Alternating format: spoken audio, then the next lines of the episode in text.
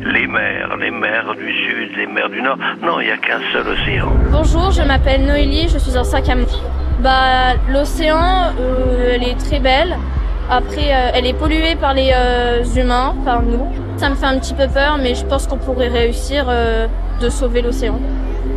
Comment vous est venue l'idée de travailler avec les algues Noélie, c'est une question forcément qui s'adresse à Franck Enkar, directeur scientifique de l'entreprise Algaia, spécialisée dans l'utilisation d'algues dans diverses applications. On est en 2002, Bush décide de ne plus acheter de bois et de poissons au Canada pour se recentrer sur l'économie euh, américaine. Toutes les nations indiennes qui sont le long de la Colombie-Britannique se retrouvent sans activité euh, économique.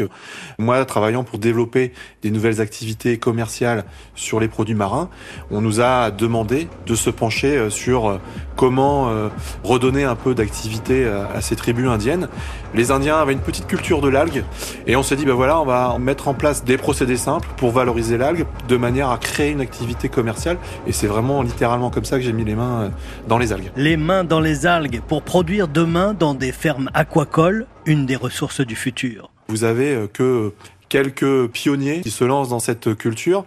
En Bretagne, une entreprise s'appelle Algolesco, qui a la plus grande surface de culture d'algues euh, en France. Et puis vous avez quelques exemples en Normandie, d'ostréiculteurs notamment, qui euh, commencent à se dire qu'effectivement, euh, il y a peut-être un intérêt à essayer de cultiver ces algues. La difficulté pour la France reste l'accès à la mer. Entre les pêcheurs côtiers, les ostréiculteurs, les mytiliculteurs, les plaisanciers, la marine nationale, plus le trafic.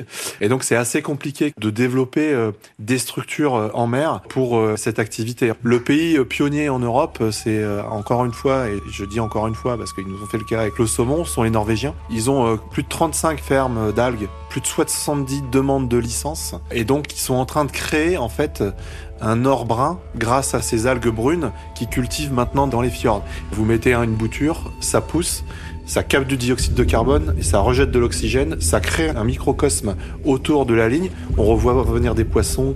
Les Norvégiens vont un peu plus loin, ils commencent à les associer justement aux cultures de poissons, aux cultures de saumon, puisqu'en fait il y a des réjections d'azote et l'azote peut être capté par l'algue et donc euh, accélérer la vitesse de croissance de l'algue. L'algue, l'or brun du futur, qui en plus produit de l'oxygène, macro et micro-algues qui captent le CO2 pour rejeter plus de la moitié de l'oxygène que nous respirons.